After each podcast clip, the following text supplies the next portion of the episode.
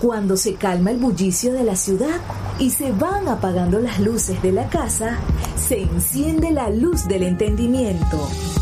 Desde este momento comienza Puerto de Libros, Librería Radiofónica, programa que contiene todos sus elementos tipo A. Puede ser escuchado por niños, niñas y adolescentes sin la supervisión de padres, madres o representantes. Comienza Puerto de Libros, Librería Radiofónica.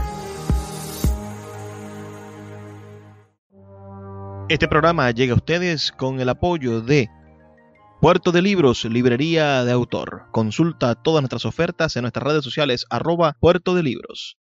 Sultana del Lago Editores, empresa zuliana de servicios editoriales. Conviértete en autor. Contáctalos en su página web sultanadelago.com.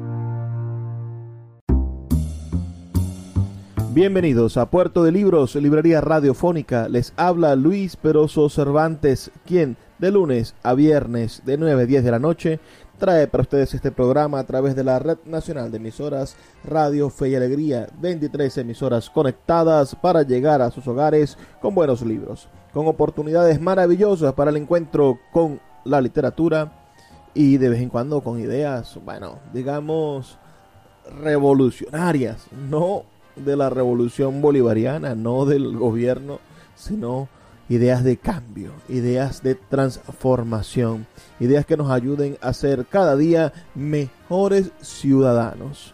Porque a, decir verdad, hay revoluciones que al estar en el poder se convierten en reacciones. Dejan de ser revolucionarios y se convierten en reaccionarios. Y creo que es lo que le ha pasado a muchísimos de los burócratas que hoy están en el poder en Venezuela. Se han convertido en reaccionarios. Pero la noche de hoy estaremos reproduciendo para ustedes una entrevista, una conversación que mantuvimos con una mujer maravillosa, con una escritora chilena, digamos, no chilena, una escritora mapuche uh, que ha vivido en Venezuela un montón de tiempo, desde los años 70 hasta la actualidad y que recientemente Sultana del Lago de Torres ha tenido el inmenso placer de publicarle un libro, el libro Crónicas del Río, y me refiero a la escritora Sarita Bravo. Así que vamos a estar reproduciendo esta conversación que mantuvimos en nuestra visita a la Feria del Libro de Caracas en el mes de agosto de 2022. Específicamente esto fue el 21 de agosto del año 2022 y espero que sea de su extenso agrado y que puedan enviarme sus comentarios al 0424 672 3597 0424 672 3597 o nuestras redes sociales arroba librería radio en Twitter y en Instagram. Sin más demora, bueno, comencemos a escuchar esta conversación que mantuvimos con la escritora mapuche, nacionalizada venezolana, radicada en Venezuela desde los años 70, Sara Sarita Bravo. Ella es Sarita Bravo. Hay que preguntarle a Sarita por qué la llaman Sarita. Bueno, porque ese es mi nombre. Sí, en, Sarita, chiquita. Sí, mi papá me inscribió como Aide Sarita. Y en Chile no se aceptaba cualquier nombre. Entonces no querían un diminutivo, pero mi papá se peleó y me pusieron ahí de Sarita. Yo. O sea que eres la Sara chiquita de la familia. Sí. ¿Hay otra Sara en tu familia? Eh, falleció, falleció, era hermana de mi papá. Tocaba piano y yo escribo. Maravilloso. ¿En qué? ¿Naciste en, en la montaña, en el pueblo mapuche o o naciste en un hospital occidental. Cuéntame un poco ese, ese nacimiento, esa, ese, mundo que, que, que, recibió a Bravo. Eh, yo nací eh, por cosas de la vida, por toda la historia del pueblo mapuche. Mi abuela fue expulsada del sitio de donde es nuestro, nuestros ancestros, que se llama eh, Colmuyao. Y se trasladó a Valparaíso. Y ahí en Valparaíso mi mamá era descendiente del cónsul de Francia, conoció a mi papá, mapuche, con toda su fisonomía mapuche y se enamoraron.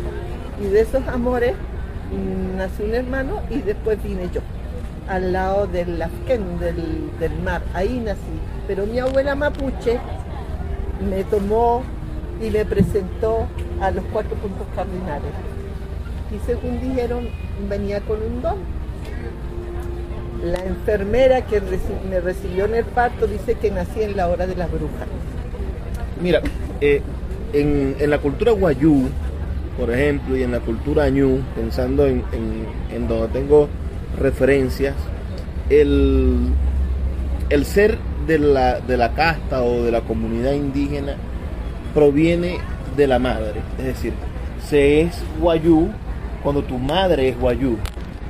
Y si tu madre es alijuna, como dicen los guayú a los blancos o a los extranjeros, a los que no son del pueblo guayú, eh, no eres guayú, sino que eres mestizo. Es decir, si tú tienes un padre guayú y una madre alijuna, no eres guayú. ya, no es, es, como los judíos, ¿no? Se lleva por el... Por, ¿Pasa lo mismo en el pueblo mapuche? No, no, no, no, no. En nuestro pueblo no es así la cosa. Es más, eh, los mapuches consideran mapuche a niños que han adoptado.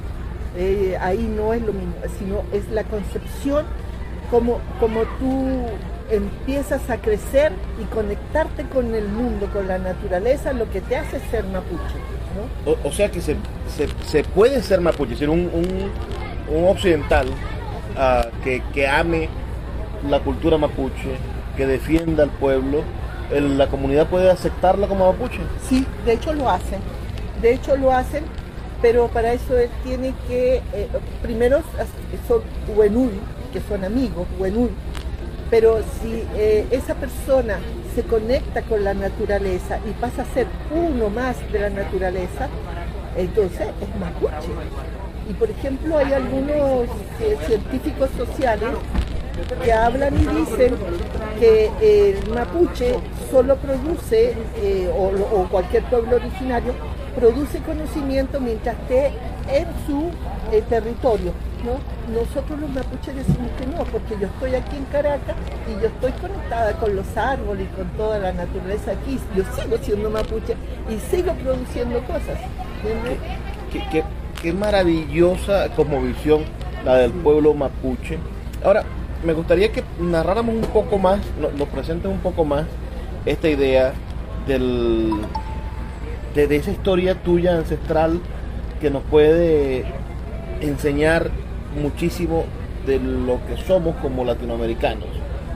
Tu papá y tu abuela salen de la comunidad mapuche por, por, alguna ley o, alguna se habrán portado mal quizá. No. Eh, fue, lo contrario. Mi bisabuelo fue un, gran guerrero de la parte de, de, de Mayeco. Y el 12 de febrero de, de un año, no me recuerdo, pero están ahí en la historia, están en los, registros, llegaron los curas, los sacerdotes católicos al pueblo y dijeron y lo dejaron constancia, llegamos a un caserío de no más de 10 eh, casuchas, decían ellos por la ruca, y procedimos a impartir los sagrados sacramentos y le pusieron nombres con apellido a todo el mundo que estaba allí. Por ejemplo, eh, con, había muchas piedras, entonces los apellidos eran pedreros. Había un señor español que trabajaba y mucha gente trabajaba ahí y eran Hernández. Ahí eh, mi bisabuelo era uno como, el jefe de ese loft, de esa comunidad, y a él le pusieron Juan Antonio, él era eh, eh, Paillaqueo, era el apellido nuestro, Paillaqueo, y se lo conservaron, fue el único que le conservaron el apellido Paillaqueo. Pero mi abuela era chiquitita y entonces ellos quitaron a mi abuela y se la llevaron diciendo que la iban a educar y que, bueno, un poco de cosas que siempre decían y se la llevaron. Lo cierto fue que la abuela terminó trabajando de, de niña de mano en una casa donde fue violada, muchas cosas pasaron.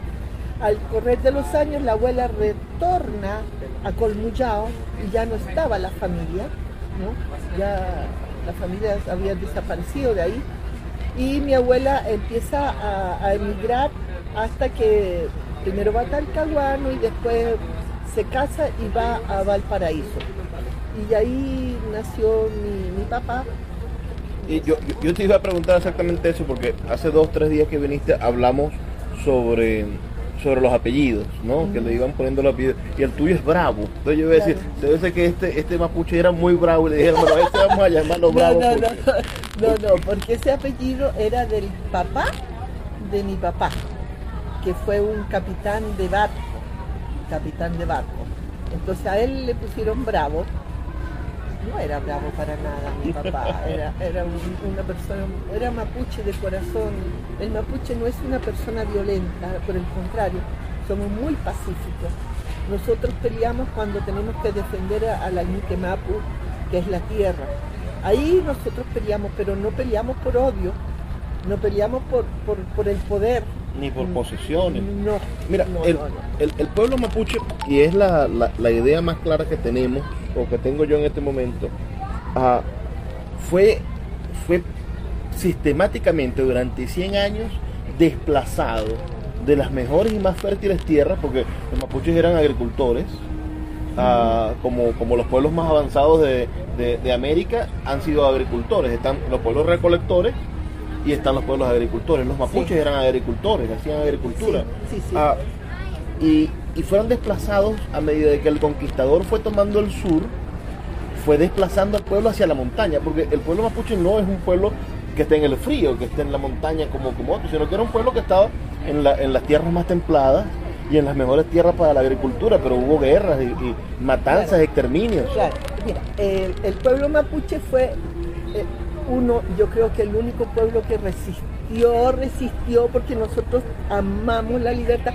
Es más, tanto la amamos que nuestro idioma, el mapudungún, la palabra libertad no existe, porque somos libres por naturaleza. Entonces no existe esa palabra. Eh, nosotros, el pueblo se opuso primero a la llegada de los incas, ¿no? Peleó con los incas, y todo eso. Y eran imperialistas, Total. Entonces los, detuvieron ahí a la, orilla del Bío Bío. Después llegaron los españoles y no pudieron traspasar el Bío Bío. Tanto se peleó más de 100 años que el rey español eh, hizo un tratado, un tratado internacional con el pueblo mapuche que todavía está vigente.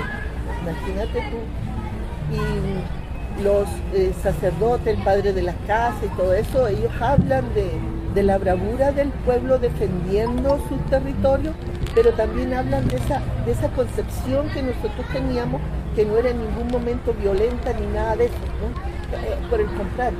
O sea... Escuchas Puerto de Libros con el poeta Luis Peroso Cervantes. Síguenos en Twitter e Instagram como arroba Librería Radio. Puerto de Libros, librería de autor, la librería que estás buscando. Te invita a visitar sus dos sedes, en el Teatro Varal de Maracaibo y en la Vereda del Lago. Dos cautivadores espacios donde podrás entrar en contacto con la literatura, con el arte, con todos los conocimientos de la humanidad a través del instrumento maravilloso que es el libro. Abiertos de lunes a domingo. Consulta sus redes sociales arroba puerto de libros o su página web www.puertodelibros.com.be donde encontrarás la tienda virtual más grande de libros de Venezuela. Puerto de Libros, librería de autor, la librería que estás buscando. El poeta Luis Peroso Cervantes le acompaña en Puerto de Libros, Librería Radiofónica, por Radio Fe y Alegría, con todas las voces. Pero, pero fueron perseguidos por argentinos y por chilenos. Claro, porque... Cercados por, ambas sociedades blancas, quitándole tierra al pueblo.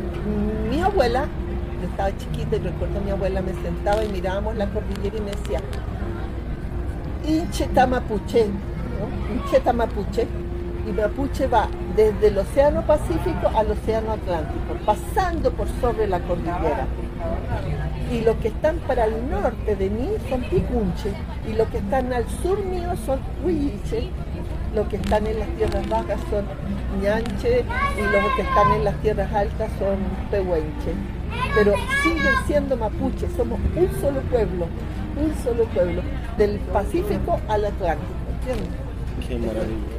Sí, y cuando eh, Argentina y Chile se ponen de acuerdo, empiezan a empujar, claro, hay que considerar que había una guerra que finalizó en, en 1749, el- la guerra del, del Pacífico, y entonces había mucha mano de obra que no tenían dónde ponerla y eh, lo- los presidentes de aquella época y de Argentina también no encontraron nada mejor que vamos a repartir en la tierra de los indígenas, papá, y mandaron a, a correr esa frontera que teníamos y que habíamos logrado eh, hacer con un tratado internacional que es el Tratado de Quilín con, con- con el rey de España. Ahí hubo Ah, una- ah, Ahí hubo una guerra entre los mapuches y los chilenos. Y los chilenos, terrible. Y eso se- los chilenos le llaman la pacificación de la Araucanía. Imagínate cómo te pacifican con una pistola. y- y- y fue un exterminio, es decir, Total, o sea, el pueblo mapuche se redujo como hasta solamente un 10% de lo que éramos. Nosotros éramos un pueblo que era millonario, o sea, con muchos animales, millones, porque cuidábamos la naturaleza y eso se reproduce. ¿entiendes? Bueno, y después con la llegada de los españoles eh, teníamos los caballos y todo eso, o sea, grandes guerreros nuestros se, se- se introdujeron dentro del, pueblo español y, vieron cómo era esta cosa y, y lo, lo trasladaron a nuestro pueblo. Pero el pueblo mapuche no es violento, es un pueblo pacífico y que cuando lucha es por el amor a la tierra. Y si tú ves la literatura de, de los mapuches, va toda hacia ese punto. Esa es la reivindicación yo, yo quiero seguir con tu recorrido vital. En los años 70 se da una revolución socialista en, en Chile. Salvador Allende intenta de alguna manera resarcir el daño que las grandes industrias mineras y que el gran capital extranjero estaba haciendo en los pobres chilenos. Quizá el tema, la agenda indígena no era prioridad de, de Allende en ese momento, pero sí había muchísimo rescate de la cultura, pensemos de las tradiciones populares y, de- y del rescate de las identidades. sí, sí. Ah, ¿cómo- ¿Viviste esa época? ¿Qué, qué, qué recuerdo tienes de ese, de ese periodo de, de, de Allende? Ah, y, y después, sí, bueno, háblanos de- de- de- del periodo más trágico que es cuando lo- los obtusos militares, porque nunca, militares nunca han servido para nada, llegaron al poder. Es- esa fue una época de grandes sueños eh, y no fue solamente en, Chile, ¿no? Todo el mundo estaba convulsionado por ese sueño de, de libertad, de justicia social. Allende llega después de tres intentos a la presidencia, pero llega por los votos, ¿no? Llega por los votos. Y si es verdad, en la agenda no, aparecía el pueblo mapuche como pueblo mapuche, sino que éramos considerados dentro de los campesinos pobres, los sin tierra, porque nos habían sido arrebatadas nuestras tierras. Entonces ahí se hace la ley de reforma agraria, donde los mapuches asumen un protagonismo muy grande al lado del movimiento de izquierda revolucionaria. Por supuesto, yo milité ahí porque, porque era eh, lo que nos estaba entregando Y la con, contra nosotros. sistema, ¿no? Contra, Claro. contra la burguesía que, que los ninguneaba, que los trataba como, como, seres, o como seres humanos de segunda. Exactamente. Y hasta hoy, ¿ah? eso no cambió. Bueno, entonces allí, en ese, en ese intertanto, como te digo, hubo muchas recuperaciones de los grandes latifundios, se pasaron a la reforma agraria y todo eso.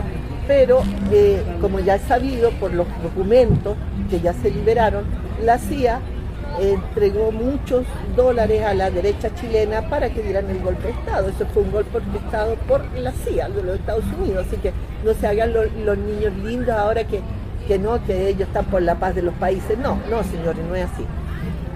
en esa época ellos eh, pusieron muchos dólares. Quizás era Richard Murdoch, el director de la CIA entonces, que era malvado. Son todos malvados. Eh, mira, le pagaban a los camioneros para que se quedaran eh, parados y no trabajaran. Eso traía el gran problema de que no se podía trasladar la comida de un sitio a otro, ¿no? Y la escasez de comida y todo eso pero eh, fue una época también bonita donde los sueños de la juventud se, estaba llena de cantos, poesía, libros. La vida cultural era muy grande porque cuando hay un cambio político, la cultura y el arte florecen. Si no hay eso, no hay ningún cambio. Y vean y, y observen. Observen buen observador. Si no hay un cambio en las artes, si no hay un boom no hay ningún cambio. Puede ser una reforma, pero cambio no va a haber.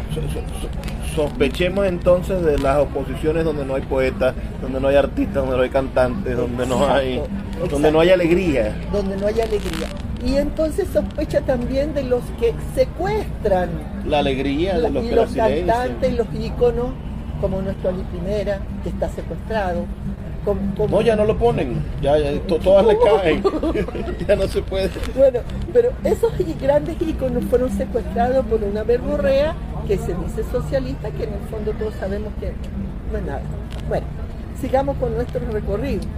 Después de, que... pasa, pasa el momento trágico, es decir, la CIA conspira ah, a el, ministro de, de, Fuerza y Marina, el, ministro del Ejército, Pinochet. le da un golpe de Estado a, Allende. Allende es asesinado. Es asesinado. Te digo una cosa, Luis. Yo estaba al frente ¿Estabas en la moneda ese momento? No, la moneda está como, a ver, como, como quien dice, ahí donde está el teatro, o sea, la salida del metro. Como a 250... Claro, pero hay una plaza. Cuarto kilómetro. Hay una plaza vacía y el, el, edificio que está en toda la esquina estaba yo. Yo trabajaba ahí en, una oficina que se llamaba Distribuidora Gibbs, en el segundo piso. De hecho, eh, cuando viene el bombardeo de la moneda, o sea, yo me meto debajo de un escritorio porque todo eso se caía, retumbaba y yo pensé que iba a morir, pero no morí. Y a las 2 de la tarde vienen los soldados y me sacan y me ponen frente a la cuestión de fusilamiento donde estaban fusilando a la gente. Y esas cosas del destino, llega un teniente y dice, sácalo y ve a, una comisaría que estaban los carabineros alzados en contra de los militares. Me salvé. O sea que eh, estabas en la cola para que te asesinaran no, ya estaba con los brazos puestos arriba frente a la pared de, mármol del edificio. te, iban a matar y a, ese, y a ese soldado que nada más tiene que presionar, presionar el, gatillo, le dijo, mira, apúrate que lo necesitamos allá. Claro, nos llevaron a nosotros, pero nosotros íbamos como escudo humano. Eh, era un caballero que tenía un bracito con polio y una señora que tenía tres meses de embarazo y yo íbamos los tres. Entonces el caballero me, tapaba con su chaqueta, me decía, yo la protejo, pobrecito. O sea, cosas que pasan en ese momento que... Qué nobleza la de ese hombre también, ¿no? Claro, entonces cuando encontramos con los carabineros, ellos empiezan a disparar hacia nosotros y nosotros nos tiramos al piso. Y los milicos nos pegaban con, con, las culetas de los... Claro, pero nosotros nos paramos y nos quedamos ahí. Y pasaron horas y horas de horas. De repente levantamos las cabezas y vámonos cada uno para su casa. Y así llegué como, eso fue como a las 2 de la tarde, yo llegué como a las 8 de la noche a mi casa caminando. Mi papá no había llegado porque mi papá se devolvió a buscarme al edificio y el edificio donde me habían sacado ya se estaba incendiando. Eh, fue muy, muy terrible. Después vino una época de represión, donde vino lo que te cuento, eso testimonial que pasó en mi casa. Y bueno. Persiguiendo, te estaban buscando para meterte presa yo que no había hecho nada, porque ya no me reía como me río siempre. pero eh, los sueños de todo el mundo fueron pisoteados, terrible, pero bueno. ¿Cómo lograste escapar? Porque no le daban como, como el ciertos regímenes utilizan los pasaportes como medio de presión y, de, y de extorsión de la libertad y a los chilenos le hicieron eso el gobierno, el régimen de Pinochet no les daba pasaporte y no los dejaba salir de Chile, tenían que huir sin documentos. No, yo tenía mi pasaporte y tenía familia aquí en Venezuela y tenía muchos amigos que habían huido de la dictadura aquí cuando allanaron la Universidad Central estaban allá. Y, ellos eh, me estaban pidiendo a mí para acá. Entonces eh, logró salir por también influencias de un, primo mío que trabajaba en la policía política. Y, bueno, y, salí, primera vez que abandonaba mi casa, o sea, lloré desde Chile hasta llegar, hasta llegar a día ¿Y viniste en avión o en autobús? En, avión de la Air France. En avión de la Air France. Y, bueno, llegué aquí a esta tierra y el, primer amigo que tuve, no lo era hasta el primero.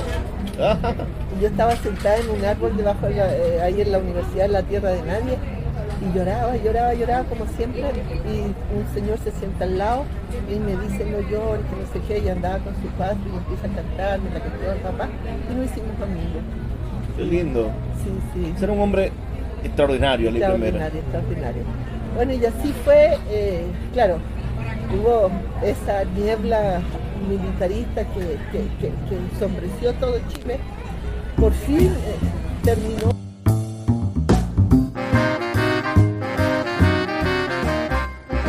Estamos escuchando la entrevista, la conversación que tuvimos con la escritora Sarita Bravo en el stand de nuestra editorial Sultana del Lago Editores en la Feria del Libro de Caracas, que se desarrolló entre el 13 y el 21 de agosto de 2022. Esta conversación fue exactamente el día 21 de agosto. Vamos a hacer una pequeña pausa de dos minutos para escuchar los mensajes de Radio Fe y Alegría, pero ustedes pueden aprovechar para enviarnos sus opiniones al 0424 672 3597 o a nuestras redes sociales arroba librería radio en Twitter y en Instagram. Ya volvemos con más de Puerto de Libros, Librería Radiofónica. Escuchas Puerto de Libros con el poeta Luis Peroso Cervantes. Síguenos en Twitter e Instagram como arroba Librería Radio. Sultana del Lago Editores es una empresa zuliana de servicios editoriales. Nuestro catálogo tiene más de 100 títulos de autores nacionales e internacionales. Además, somos la única editorial que presta servicios de impresión bajo demanda en Maracaibo. No necesitas invertir en grandes tirajes. Tus lectores pedirán tu libro, nosotros lo imprimiremos y tú obtendrás regalías. Por ello, también editamos internacionalmente en Amazon y Google Play Books. Conoce más en nuestra nueva página web www.sultanadelago.com o siguiéndonos en Instagram como arroba sultana del lago. El poeta Luis Peroso Cervantes le acompaña en Puerto de Libros, Librería Radiofónica, por Radio Fe y Alegría, con todas las voces. El, pueblo mapuche y Pinochet. Este es un, tú eres una defensora de la cultura mapuche. Cuéntanos ¿Cómo esos 15 años, cuánto fue de Pinochet? Como 15 años. 15 años. Esos 15 años de dictadura militar, que, claro, que estuvo signada por campos de concentración, por, por, por militares, por un genocidio constante y después por, por persecuciones a cualquier tipo de... y, por comprar a, las izquierdas, habían 10 izquierdas, si las oposiciones estaban todas fraccionadas. Ah, ¿Cómo vivió el pueblo mapuche, tan guerrero, tan, tan autóctono, tan digno, la presencia del, Fue terrible. Primero terminaron de, quitarnos las tierras. Las leyes de la reforma agraria fueron echadas para atrás y todas esas tierras que ya eh, no habían sido devueltas fueron entregadas nuevamente a, los terratenientes. Y más aún, eh, saca un decreto de ley, el 720, donde le da la entrada a las forestales. ¿no? Las forestales para que eh, acaben con los bosques nativos y viene el cultivo de lo exótico para nosotros, que son los pinos y los eucaliptus, que nos chupan toda el agua. Entonces fue terrible. Entonces el pueblo mapuche, te podrás imaginar, que sabe que eso le hace daño a la naturaleza y no tiene dónde trabajar más que con ellos, con los forestales. O sea, fue tan horrible, fue como una desesperanza prendida y entonces se vuelcan mucho a lo que es el alcoholismo, porque no tenían cómo defenderse. Eh, los empleos eran con los empleos mínimos que apenas te alcanzaba para, para comprar alguito de, de harina. Y los demás, hubo muchos mapuches muertos, asesinados y terminados en los campos de concentración, pero el mapuche, como tiene una mentalidad diferente a la occidental, nosotros no pensamos que uno muere, sino que uno asciende hacia el azul, uno nunca muere, muere el cuerpo, pero uno no. Y uno está, tampoco creemos en el tiempo como una línea así como se explican las historias en lo occidental. Entonces los ancestros siempre están en comunicación con nosotros y cuando vino las leyes de la reparación, después que sale, sale Pinochet. Largos 15 años. Claro. Después de eso, o sea, los mapuches muy pocos fueron a reclamar reparación porque no, no está dentro de nuestra cultura. ¿Entiendes? Nuestra cultura es... Claro, ustedes no son vengativos. No, y nosotros asumimos lo que nos ocurre, es algo que nos tenía que, que pasar, o sea, es lo que nos tocó vivir. Uno lo que, lo que te ocurre, uno lo, lo vive lo mejor que puede, uno hace lo mejor que puede. Eso tenemos normas de conducta muy estrictas. O sea, uno siempre tiene que hacer lo mejor, lo mejor para la comunidad. Nosotros nunca tuvimos eh, clases sociales dentro de los mapuches, como sí hubo en otros pueblos. Otros pueblos indígenas que tienen Nosotros no. La, la, producción siempre fue en colectivo y todavía se hace en colectivo en los territorios recuperados que son las mingas. Y, eh, o sea, no hay, no hay eso, esas contradicciones de clase. Entonces, es todo parecido.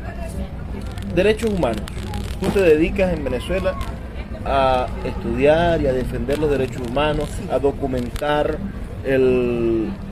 la violación de los derechos humanos en Venezuela y en toda Latinoamérica, a, visibilizar la, violencia contra, contra el pueblo mapuche y contra la mujer, porque también eres una luchadora feminista. háblanos un poco de, esa formación tuya en derechos humanos. Bueno, eh, la formación mía vino desde la Cuarta República, ya venía marcada por lo que había ocurrido en Chile y cómo desde la resistencia, desde aquí yo cooperaba con, Chile. Pero en la Cuarta República fue una época también muy terrible con la gente que, que no estaba de acuerdo con ese régimen, que era mucho, la verdad que era mucho, había mucho descontento. Hay, que decir, hay que decir lo que yo, siempre lo digo, siempre, siempre lo hago saber porque es mi forma de pensar y porque es la verdad.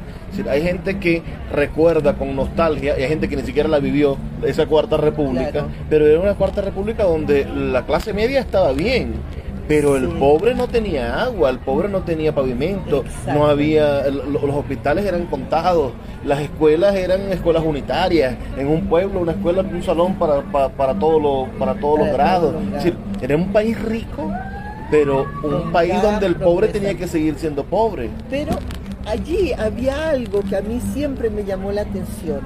Estaban los jerarcas de, de la Cuarta República, pero eran amigos de los guerrilleros y a veces incluso los ayudaban, ¿no? los ayudaban en cosas de política, pero sí los protegían, o sea, eh, había, eh, no había un odio, eso no había.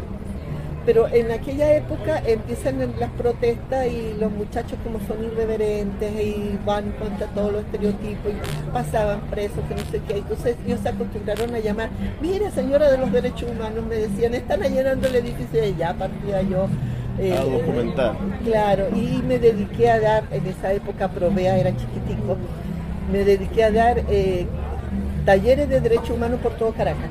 Desde el barrio La Bombilla en Petare, llegando allá por el kilómetro cero de la Panamericana, casi al llegar a La Vega. Todos esos barrios yo daba eh, talleres de derechos humanos y formaba los comités. Pero era con el fin de empoderarlos, no para que ellos fueran a hacer un proyecto, sino para que ellos supiesen cuáles eran sus derechos y los pudieran defender, no defendérselos yo. entiende. Claro. Esa es, era... Ese es el secreto de los derechos humanos realmente. Claro, claro. Que la gente conozca sus derechos y además que aprendan a documentar cuando hay una violación de derechos humanos, porque lo más importante es tener la documentación adecuada para poder comprobarlo, porque, porque esos crímenes no prescriben. No prescribe, exactamente. Bueno, y así se fue, fuimos creando eh, esa, esa red de derechos humanos. Estaba Tare William, como te dije, esa jovencito, eh, eh, Vladimir Villegas, la Asia Villegas, la hermana de él, estaban en la fiscalía y entonces fue un trabajo bien bonito, un trabajo bien bonito. Luego vino lo del golpe, el, el golpe, no el Caracazo. El Caracazo en el 1989. Claro, el Caracazo fue horrible. Después vino el golpe del cuando del 92. claro, del 4 de febrero. El 4 de febrero del 92, cuando mucha gente tenía sus, sueños puestos y se hicieron pedazos porque un señor que tenía que haber salido se quedó encerradito y dijo, ay no, aquí me quedo y después dijo por ahora. Y se convirtió en el gran Mesías y el pueblo creyó que un Mesías lo iba a salvar.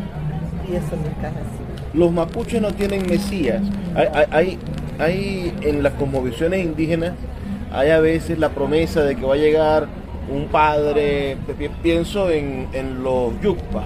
Los yucpas vienen de un proceso también de, de- Los yucpas es un pueblo interesante porque es un pueblo que hizo transculturización para poder aceptar su realidad.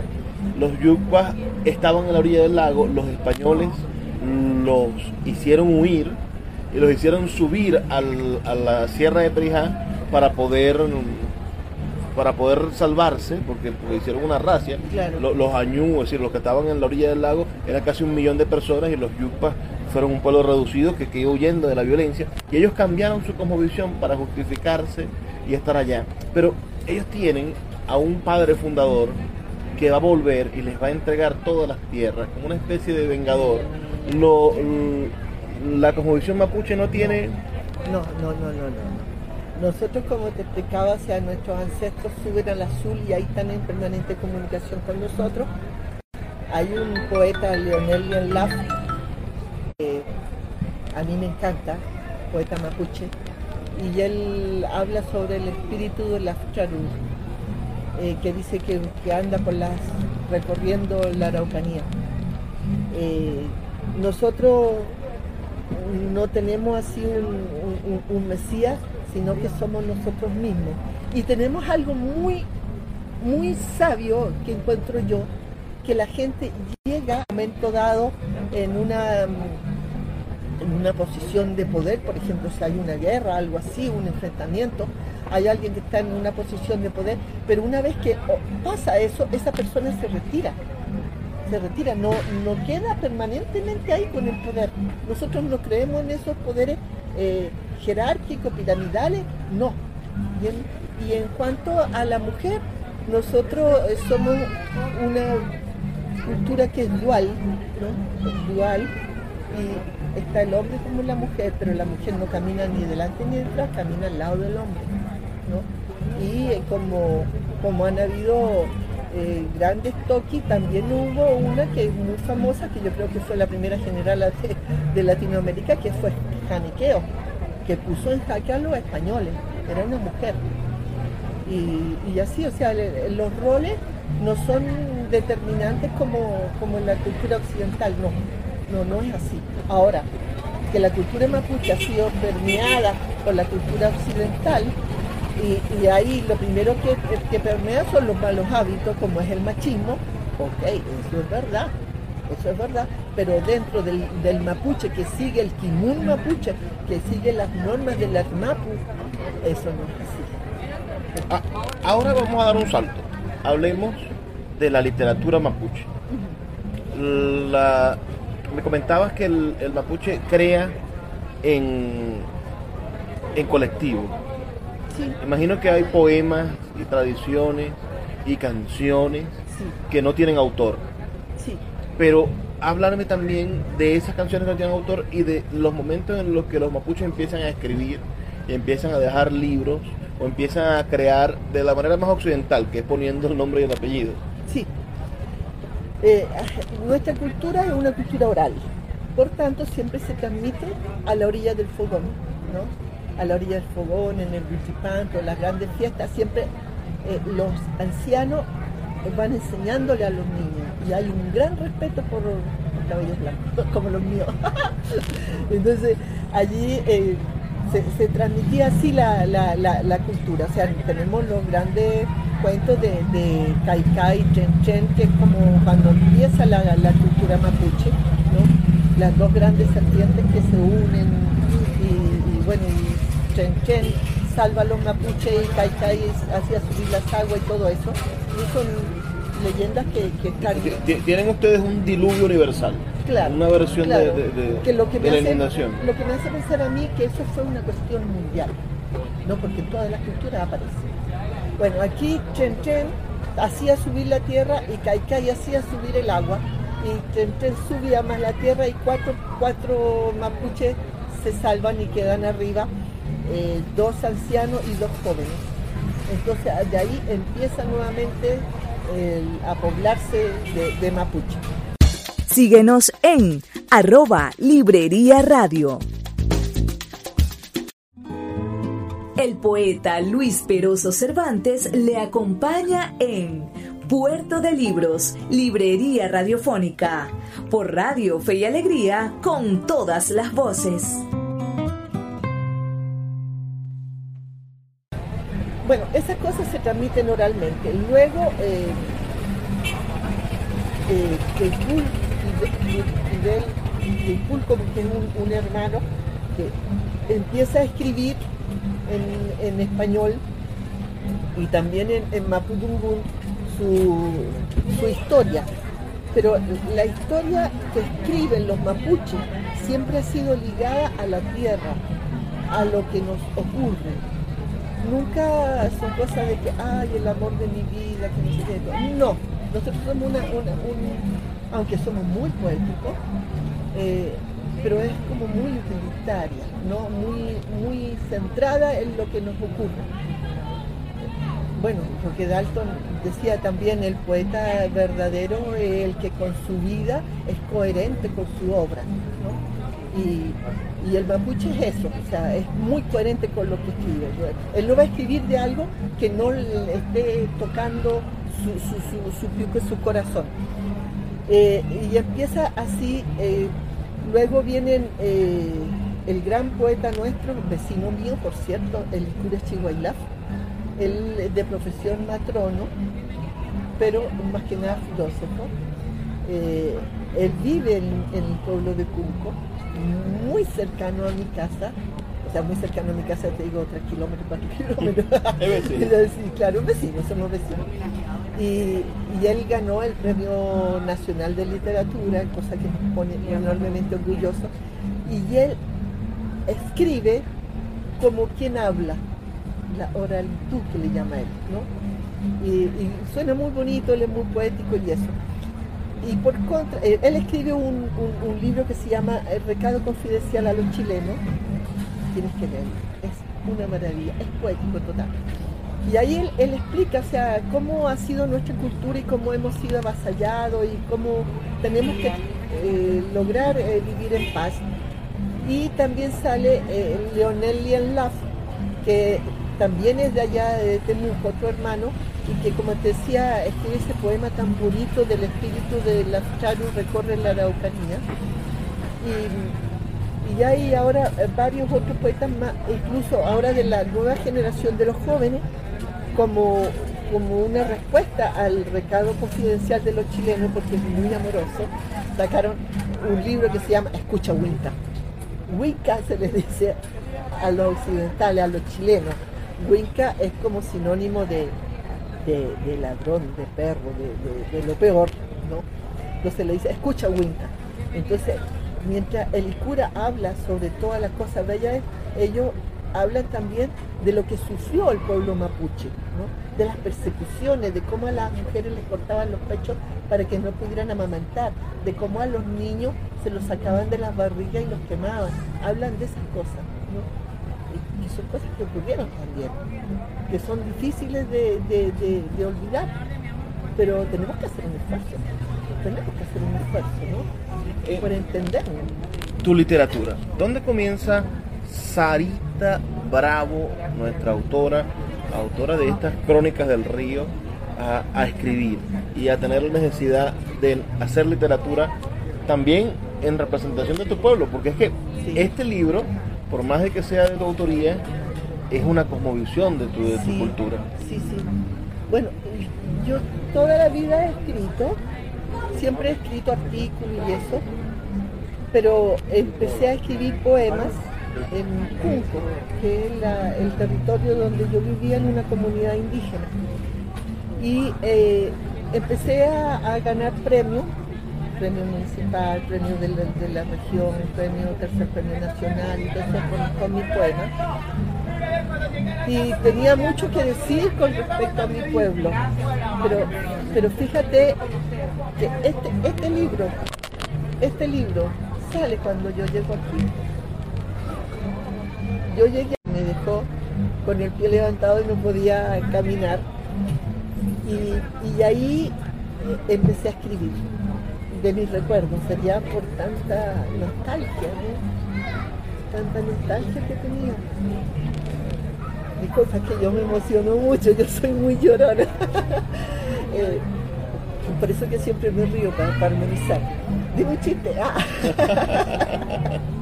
No, Ahí fue que yo empecé a escribir, recordando a mi vecino.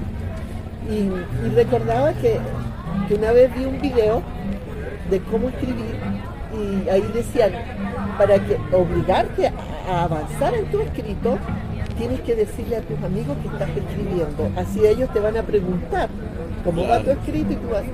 Y se me ocurrió la idea de decir esa vez en el pueblo, estoy escribiendo una novela. Todo cambió. La gente empezó a saludarme. Vecina, mire que usted tiene que contar tal cosa. Vecina, ¿cómo está usted? Hay que decir esta otra cosa, que no sé qué. Y empieza la gente a contarme, a contarme historias y más historias, más las que yo tenía, y, y que soy muy observadora. Un escritor tiene que ser observador, ¿no? Para contar las mentiras. es, es- es parte de la- de la- del método de investigación. Claro, y entonces eh, tenía todo eso en mi cabeza, tenía muchos apuntes, pero fue en el momento en que me quedo quieta, con mis pies en alto, hinchado, yo digo, no, o sea, yo tengo que darle un orden. Y ahí empieza a escribir, escribir, escribir, y ahí sale, y se quedó mucho en el escritorio, porque eran mu- muchas historias más, muchas historias. Bueno, la segunda parte. Sí, yo creo que va a tener que haber una segunda parte. ¿Cuál, cuál es tu, tu relato, tu cuento, tu historia favorita de este libro? Bueno, hay varias. Por ejemplo, la boda eh, me dio mucha risa escribirla, ¿no? Porque fue un- Cuéntanos, cuéntanos de qué trata. eh, es una, una, una joven eh, muy bonita, tenía como 17 años, ya había tenido un hijo, que se enamora de un muchacho mapuche también, que le llaman el Huinquita. Pero el Huinquita... El Benquita por era mala conducta. Sí, porque era muy enamoradizo. Y Huiquita tenía un prontuario amoroso. Entonces ahí a la orilla del río la cuestión, se- esos amores pues se vuelven ya más, más concretos. Y, el día que ellos se van a casar, se van a casar, están en el registro civil y llega una señora con una muchachita y arman tremendo escándalo. Entonces un hermano de la novia la agarra por el cuello y le dice, no, no puedes entrar. Y la señora, que era bajita, chiquita, lo araña, lo muerde y le dice a la, a la, a la que iba con él, ayúdame que tú eres la que está embarazada de Huinquita. Y se arma tremendo escándalo ahí en la puerta del registro civil y todo el mundo, como los novillos, somos muy copuchetos. Ahí eh, eh, tomando partido, no, no, pero déjala que pase, no, no, ¿y por qué va a pasar? Y- y toda esa pelea hasta que de adentro dicen, no, ya se casaron, entonces él suelta a la, a la chiquita chica rosa y ella va ya casi ahogada y se va a la policía a poner la denuncia de que Wikita había violado a su sobrina. Pero resulta que ahí se ve que eh, agarran la el policía, era amigo de ella y le dice el carabinero, todo esto en la época de dictadura, y le dice, eh, mira Rosa, le dice, eh, siempre tienes aquí con problemas, pero yo te voy a ayudar ahora. Entonces ella se pone a llorar y ahí sale la historia de que ella tenía un hermano que había sido ferozmente torturado y muerto cuando Pinochet y que le entregaron el, cadáver por este policía que era su amigo. Entonces eso nunca tuvo castigo ni nada. Entonces ella llora, llora y, sale ese cuento ahí y él le dice, te voy a ayudar. Y, manda a los carabineros a nosotros a... A meter preso a... Cuando están en la fiesta. Cuando están en la fiesta agarran al novio y se lo llevan preso, estuvo como dos meses preso. Y al final la sobrina de ella eh, con remordimiento va donde el carabinero y le dice, sabes que el Wilquita no me hizo nada, este hijo que estoy esperando es el esposo de mi tía. y cosas así, o sea, ese, ese me hizo reír mucho.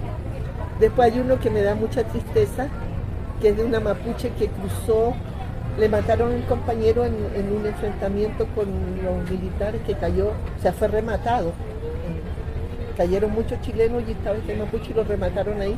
Ella cruza la cordillera con su hijo Relmu, camina desde Argentina todo, y llega a Venezuela, a Paracoto. En Paracoto se asienta esta señora con su hijo y ella era muy alegre, cantaba y todo el mundo escuchaba su risa. Y ella siempre contándole la historia a Relmu de que su papá era un gran guerrero. Así el niño va creciendo y, se hacen los instrumentos mapuche y todo. Entonces la gente de Paracoto decían los chilenos, ¿no? Y el niñito decía, no, yo no soy chileno, yo no soy de ningún folclore chileno, yo soy mapuche. Y empieza la, cosa así hasta que el niño le dice a la mamá que no aguanta más que él se regresa a Chile porque quiere bañarse en el río Ayipén, quiere ver cómo es la cosa allá, quiere ser como su papá.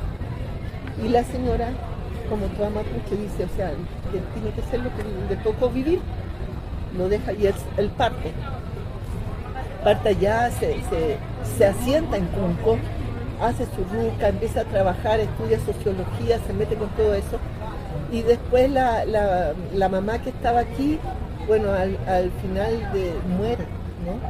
Pero su espíritu va, vaya a acompañarlo. Entonces al final del cuento es que ella eh, la gente escuchaba una risa y le preguntaban al muchacho y él se reía y decía, no, es el viento porque se llevó en la maleta la risa de la mamá. Y la mamá está ahí dice, nunca me quiso devolver la risa, que este muchacho es muy travieso. y está ahí. Qué bella historia.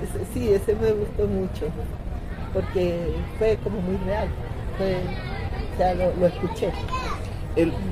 estamos en presencia de un libro único de, literatura venezolana, porque yo te considero, a pesar de que eres una mapuche venezolana. Sí, yo soy mapuche. Eres mapuche, pero eres venezolana. Pero soy venezolana de corazón. O sea, a mí la nacionalidad venezolana no me la quita nadie, ¿entiendes? Y para si Isabel Allende estuvo aquí y ahora es representante del pueblo norteamericano, yo quisiera ser algún día representante del pueblo venezolano.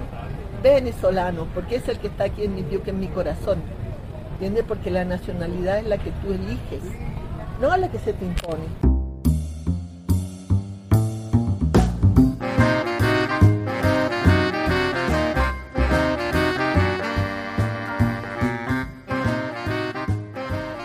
Así nos toca llegar al final de nuestro programa, esta conversación completa, de la cual apenas faltan unos pocos minutos, unos 15 minutos, puedes escucharla en mi canal de YouTube, Luis Peroso Cervantes en YouTube, donde se encuentran también todos nuestros programas de radio.